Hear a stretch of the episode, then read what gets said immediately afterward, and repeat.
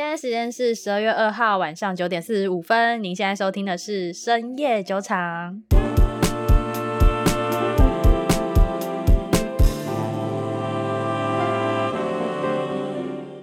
Hello，大家好，我是 Raina。Hello，大家好，我是 Maggie。耶，yeah, 又过了一周跟大家见面的时间。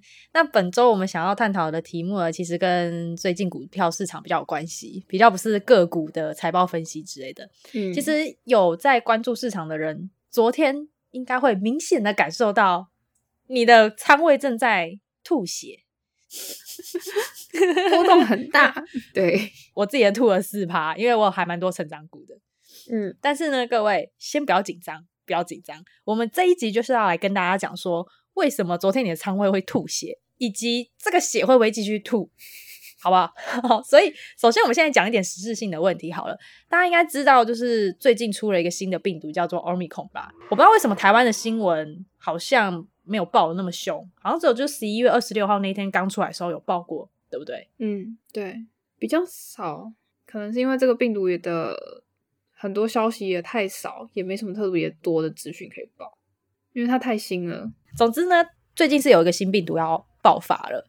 那这个新病毒据说非常厉害，甚至可能会再引起一波新的感染。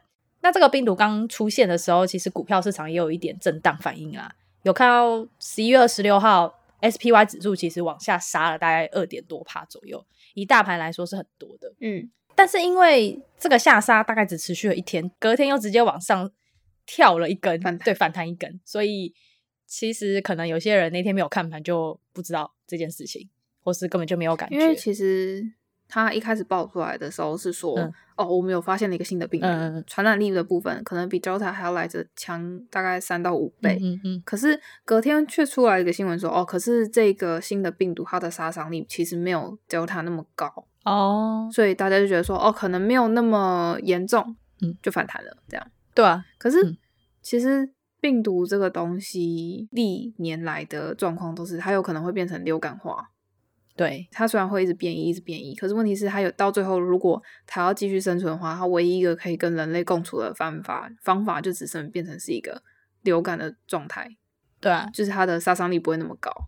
对啊，因为大家知道吗？病毒要能够活下来，它的宿主必须要是活着的。嗯，就宿主死了，他也会死，所以到时候就会变成是他必须跟宿主是共存一个个体啦。那再来的话，是我们其实大家都已经有打过两剂疫苗了嘛，嗯，所以你说这个病毒现在就算在变种，要有这么高的致死率，其实不容易的。因为光就 COVID nineteen 刚开始的时候，它的致死率在一般的传染疾病来看的话，其实也没有到真的很高啦。如果你要跟什么伊波拉或是跟 SARS 那时候比，或者什么 MERS 之之类的。对对对，所以病毒这个部分的话，其实我们目前是没有到那么担心。但是当然，这个病毒才刚出来，所以它之后会有什么样的效应还不知道。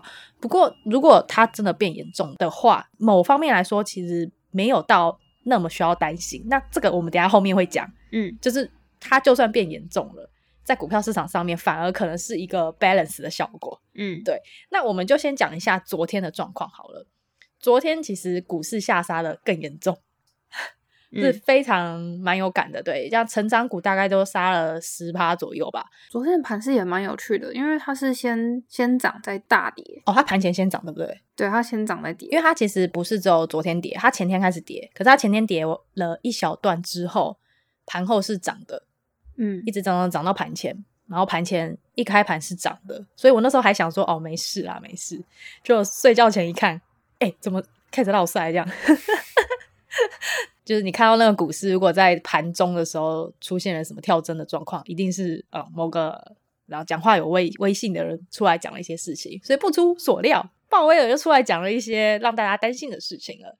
那主要有两件事，就 Maggie 来讲一下。呃，我这边顺一下时间顺序，其实是十一月二十六号的时候，Omicron 出来了，所以就是有造成一波小的下跌，嗯、然后再来是十一月就是二十九号。那一天是鲍威尔有出，嗯、也是有出来讲话，说我们可能会加速所有货币政策的流程。嗯嗯，昨天再杀那一根，其实又是因为我们之前九月份的时候有说他们要上调所谓的债务上限，或者是延期。那那时候选择的方案是延期，然后延到今年十二月。所以到今年十二月底的话，美国政府的现金就会用完了。对，大家可以去回顾一下我们的第一集，我们那集就有讲到说，美国债务这件事情是延期到十二月，所以那时候跌完之后就有马上反弹回来，因为他们马上就有提出解决的方案。那这次其实同样的问题再 repeat 一次，就是又又是一次，我们到底要延期呢，还是要把上限提高呢？第一集的时候我们也有讲嘛，其实他们有两个办法，第一个就是延期，第二个就是把上限提高。嗯，他们这一次决定是什么时候会出来啊？应该是美国财政部应该是计划是十二月中旬的时候会把这个案子提出来讨论。OK，所以大概就可能十二月十五号前后，股市又会再波动一次。嗯，个人认为这件事情，就美国政府还是得 对，就是还是得把这个烂东西给解决掉嘛。除非啦，两两个政党真的争执不下来，不然是。不会解决不掉的。嗯，而且这边也可以看出来说，为什么鲍威尔他这一次又想要加速整个货币政策流程。嗯，联准会的资产负债表其实是四点五兆美金嘛，疫情的关系，所以他发举了这么多的债。嗯，如果能把一部分的债务回收回来的话，那出现债务违约的几率就会变小。哦，整个系统性的风险会缩小一些啦。这样讲好。所以你的意思是，它升息相对来说债务也会降低？应该是说两边会。联动的可能性就会降低哦。Oh, OK OK，了解。因为一个不一个是财政政策，一个是货币政策。鲍威尔那边是货币政策，那叶伦这边是财政政策。嗯哼，嗯哼，对。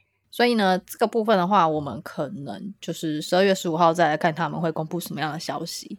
不过还有第三件事情是最近几天股票下修的一个原因。包爷爷出来讲话，鲍爷爷他变得比较鹰派一点。对，他原本的立场都非常的鸽派，那他这次出来讲是我要加速。缩减购债规模的时程，他原本是预计可能明年六月，二零二二年六月会把这件事情完成。那他现在有可能，嗯，四月中就结束。嗯哼，如果四月中结束，那有可能明年五月就直接开始加息，就会比我们预期的时程提早了一点五个月到一个月，差不多。OK，所以昨天的股市其实是比较担心这件事。嗯，再加上就是目前。各大机构普遍都是预计可能会直接加息三次，就是从明年五月开始。嗯哼，对，那二零二三可能就是 maybe 四次。嗯嗯，就是要赶快恢复到疫情前的水平。但是其实加起这件事情已经。重复了非常多遍了，嗯，所以其实我觉得市场对加息这件事情的情绪反应已经降低蛮多了。对，就是美联储他的习惯是，他只要在加息或者是他有任何动作之前，他都会先先试出一点消息，去为了做市场情绪上的缓冲。啊，就是踩一下，戳你一下，看你会怎样。对，先跟你讲说，就是现就是有点像是 pressure test。哇，好学术哦！就是压力测试，我总觉得就是偷打你，看你会怎样而已。哎、欸，对，你要形象化来表达，就可以可以这么说，没错。但是他就是、嗯、我先测试看看你们市场可以市场的情绪可以承受到哪个程度嘛。所以他有时候可能会讲一点比较鸽派，或者是之前有换叶伦出来讲说，哦，我可能要珍惜这样多次的压力测试。嗯，这种事情就有点像狼来了一样，就是你喊久喊到最后，其实大家会疲乏。对啊，大家会疲乏，其实也跟那个疫情一样嘛。嗯。你第一次爆发的时候，大家一定很恐慌。可是你爆发两次、三次，一直变种，大家后来就知道啊，反正这东西就是会变种啊啊！我不可能因为你一天到晚在那边变种就锁国或什么的。毕竟现在我觉得比较大的问题是供应链啊，嗯，对啊，你供应链这什么原物料东西都没有处理好啊，你这边锁国，你是要怎样？世界末日哦？所以我觉得，不论是疫情啊，还是加息啊，嗯，我觉得到明年之前都还会有很多次类似像这样的新闻出来，所以你就把它当成是一个股市的正常回调来看待。对，我，我觉得大家可以检视一下手中的持股啦，就看一下你的股票被打一下会怎样。啊，对，你也可以做你自己的仓位的压力测试。因为有些股票你知道，像好我家的 Fastly 每次被打就直接跌十趴，它真的很没用诶，它到底有没有穿裤子啊？有有些你知道有些股票就很弱，那这些很弱的股票，其实某方面来说，这支股票可能投资人的投机层面比较多，或者是投资人对它的信心度到哪里？如果说今天整个大盘都在涨，那它没涨，那就代表它可能有需要被被检视的地方，好好检视的地方。那或者是今天在跌，它反而没跌，那到底为什么？对，就是如果跟大盘逆着走的。就都可以稍微关注一下你的仓位。对，那你们也可以看一下哪些股票是不管怎样风吹草动没有在他小你，他就是站在那一边。比如说 Microsoft，他真的很猛哎、欸、他真是我的仓位里面的一颗地藏王菩萨嘛，他就正在那里。那定海神针，对，他就是正在那边。我跟你说，我已经看过他被很多大风大浪打过，他就是定在那边，嗯、他只会涨不会跌。嗯，呃，我忘记哎，好像是听股癌有讲到吧？那我自己有去做一些功课，就这一只股票它比较适合当现金部位。就如果你是一个不喜欢在你的仓位里面留现金的人。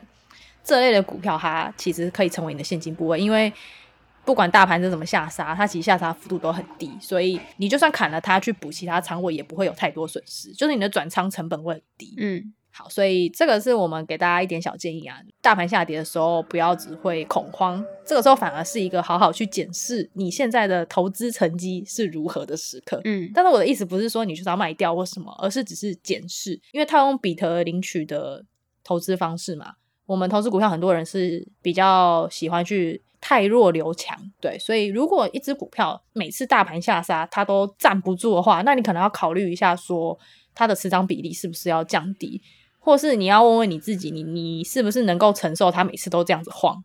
嗯，因为像我们认识蛮多就是投资的小白，有时候这种一下杀，他自己心脏就受不了，嗯，可能这个时候也是检视你自己在投资风险上面的承受度是如何，嗯。你的风险偏好，对对对，没错。好，不过关于加息这件事情，可能有些人会想到说，会不会对于明年的整个经济会有很严重的影响？那其实 Maggie 有帮我们整理了总经的报告，对，因为很多人一直在该说明年会不会就 Party 就结束了，股市就不会一直在涨了，会不会因为 Omicron 的关系，明年的景气又直接萎靡起来了？我先这样讲好了，就是其实我们在做投资的时候，你会有你的剧本，对。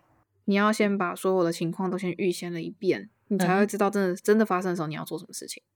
嗯哼，所以我现在就先设两个情境的假设，就是假如说南非变种病毒，嗯，如果真的爆发了的最坏情况跟好的情况是什么？嗯，好的情况就是可能 maybe 呃各国政府都是已经。受之前的病毒给摧残了很多次了，所以已经很有经验了，知道怎么样去控管它。对，被打习惯了啦，他们可以回击了。之前可能大家两剂覆盖率也都有了，嗯，可能美国国家的应对政策都已经有一定的承受度。对，这样这是一个最好的情况。嗯，那最坏的情况就是，如果说它真的全球大爆发，然后整个国门又封锁，然后供应链又断裂，这样，嗯，就像可能去年三月那样子。对。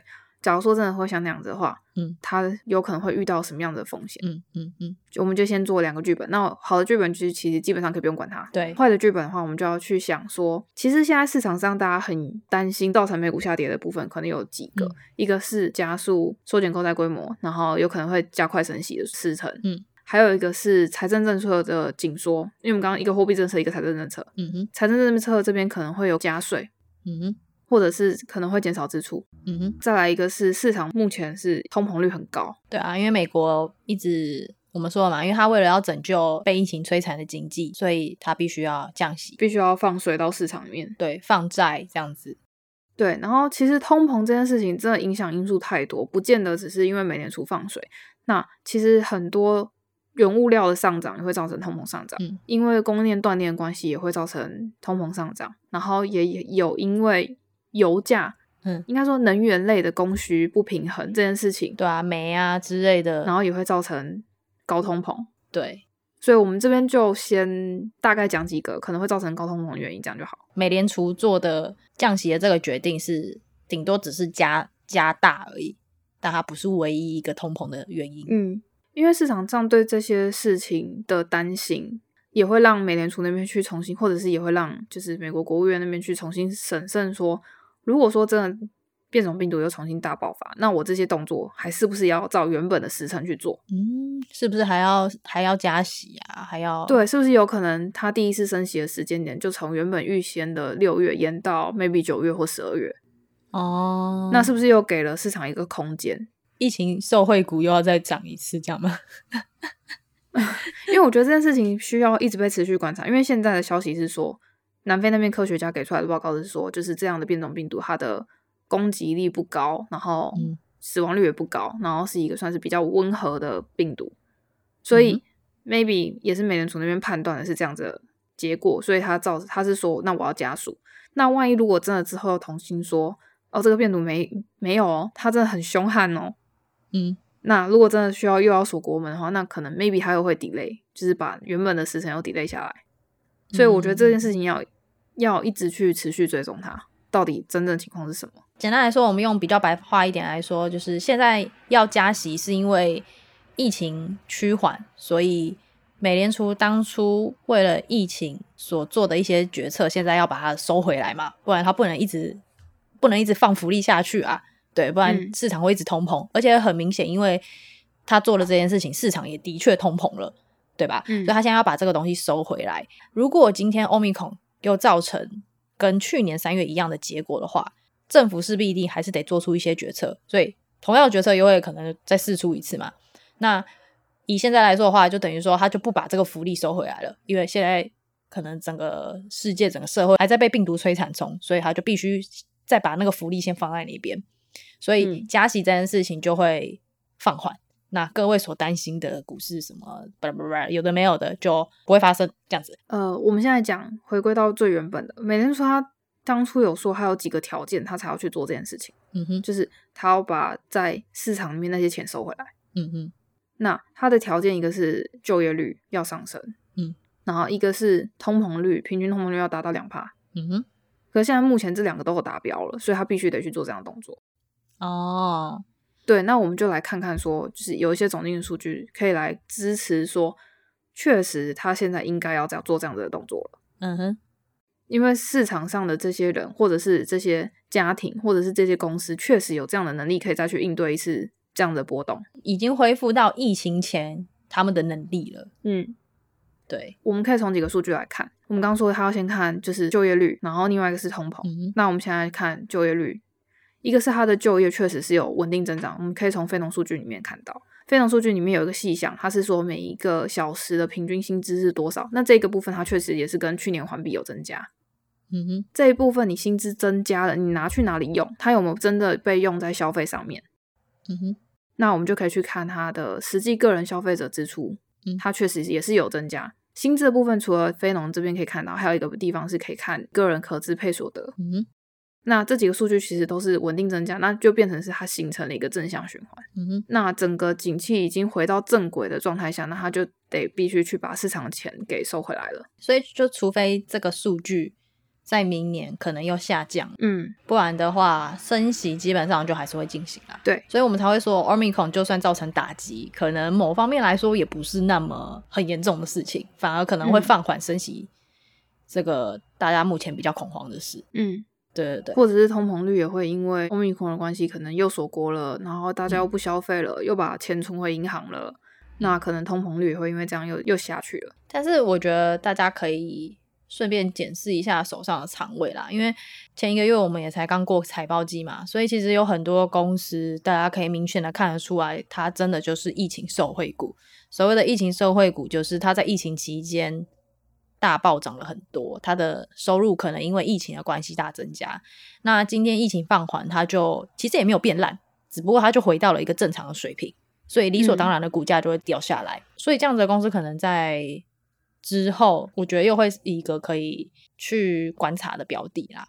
对，你可以重新的检视一下它的估值，因为它会给一个这一季的财报数据，然后会给一个下一季的预期。嗯、那估值通常会拿下一季的预期去，就是投资人会拿下一季的预期去做，他下一季可能估值会涨到哪里的一个指标。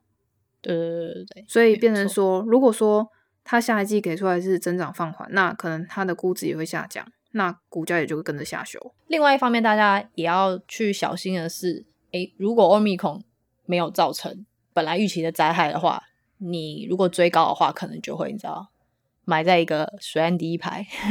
所以这个东西还是，就是我们只是跟大家讲说，这个可以，你可以，你可以去看一下，但不代表说，诶，我现在就马上要进场追高或什么。除非，除非，除非现在这些家公司本来就已经是在一个合理的价位，嗯，那么你可以去。试着看看说，哎，有没有机会因为这个关系往上冲？嗯、对，但他如果现在本来就是高估的状况的话，那你不要就是因为听了这个消息面进去哦。OK，所以这是有前提的，嗯、大家不要滥用。OK，啊，我这边再补充一个，就是其实大家也不用很担心说，就是啊，美联储那边要缩减购债规模，那公司的钱可能就要还回去给美联储这件事情。嗯，嗯因为其实目前的这些公司对于这件事情，其实都已经有。预备了。我说好的公司基本上都已经有准备一部分足够还的现金流了。嗯嗯嗯，就是这些公司们也是笨也不是笨蛋嘛。对啊，他也知道这个东西，这个 party 有一天就是会结束啊。美联储不可能一直送钱给你啊。嗯，所以他们早就已经先准备好了。我觉得目前这个部分也不用太担心。有另外一个数据，其实也可以看得出来，现在大家抗风险的能力都是有增加，不论是公司还是家庭还是个人。嗯哼，因为你可以去看一个叫家庭的资产负债表。嗯嗯，目前的比例也是来到一个高点，所以就代表说。我这家家庭的净资产是比我的负债还来得高，那就是他就把说他们也有能力去抗这样子的风险。因为其实上次疫情之后啊，很多美国家庭他们本来是不存款的，嗯、但大家可以去看总金数据，很明显在那个之后，美国家庭的存款数据是往上大飙喷的。嗯，它的储蓄率是增加，可是现在有回落啦，回落到跟疫情前差不多。对，就是其实大家自己有一个，你知道，就很像防灾包的感觉在家里啦。我们刚刚有提到个人的资产负债表嘛，所以公司的部分也是一样，你也要去看一下它的资产负债表是不是可以去 carry，就是它的现金部现金流部位有没有办法去还它的债务，这样。对对对，它的资产负债比率等等，如果过高的话，那么你这家公司可能要小心，真的升息之后，它就会被打成落水狗。嗯，它应该是说它会有一定的压力，这样。对，就短期之内，它的股价应该不会太好看。如果你是长期投资者的话，我个人认为这个就忍一下就过去了。如果公司 未来的基本面或是护城河什么还是很高的话，其实我觉得还好。但如果你是那种短期之内没有办法忍受它有重大下跌的人的话，那么可能要再去检视一下。因为其实说难听一点，我们本来在选公司的时候就必须要去看它的资产负债表了。嗯。对，所以如果你当初是没有好好的去看这件事情的话，这时候也是一个，你知道啊，现在好好就是回去检视功课的时刻了。嗯，每一次下跌都是好的，好的一个检视的时候，也是一个好的，好的去捡一些被误杀的公司的时候。这一次的下跌，大家可能会有一点感觉吧。其实你们去看线图就会发现哦，很多公司可能就是涨涨涨涨涨，涨了两个礼拜、三个礼拜，怕两天直接跌回原点。嗯，其实这是牛市的一个特征啦，对啊，牛市是缓涨急跌，所以才会跟大家讲说不要追高，不要追高，不要追高，因为我们已经看过太多次涨了三个礼拜之后，然后怕两天就回来了。啊，机会是等出来的。先不要管说你到底要不要长期持有，还是短期去抽查这只股票，但是获利回吐的心情是很难受，我们是知道的，嗯、对，所以就不如有耐心一点。对，像我之前一直在叮咛大家，等大盘回调，等大盘回调，等大盘回调。好，每个人都在想说，哦，现在一直涨，一直涨，一直涨，怎么办？明显的例子啊，那什么 Unity 有没有？现在不是涨到两百多？嗯，怕两天跌回一百五。宇宙的关系，整个概念这样冲上去的。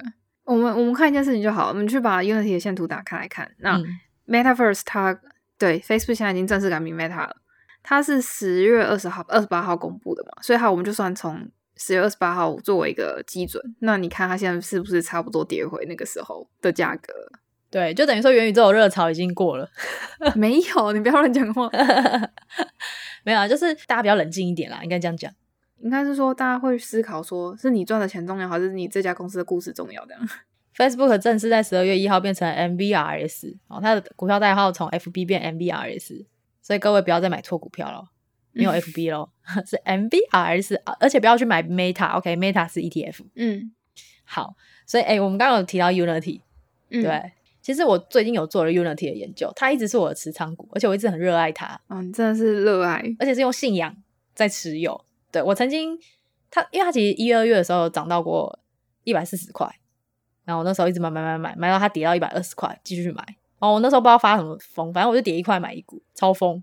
反正总之就后来就买到一百股，后来它就一直跌到八十五块。我那时候的成本价是一百二，因为我已经买满一百股，没有再办法再买，所以我成本价一百二。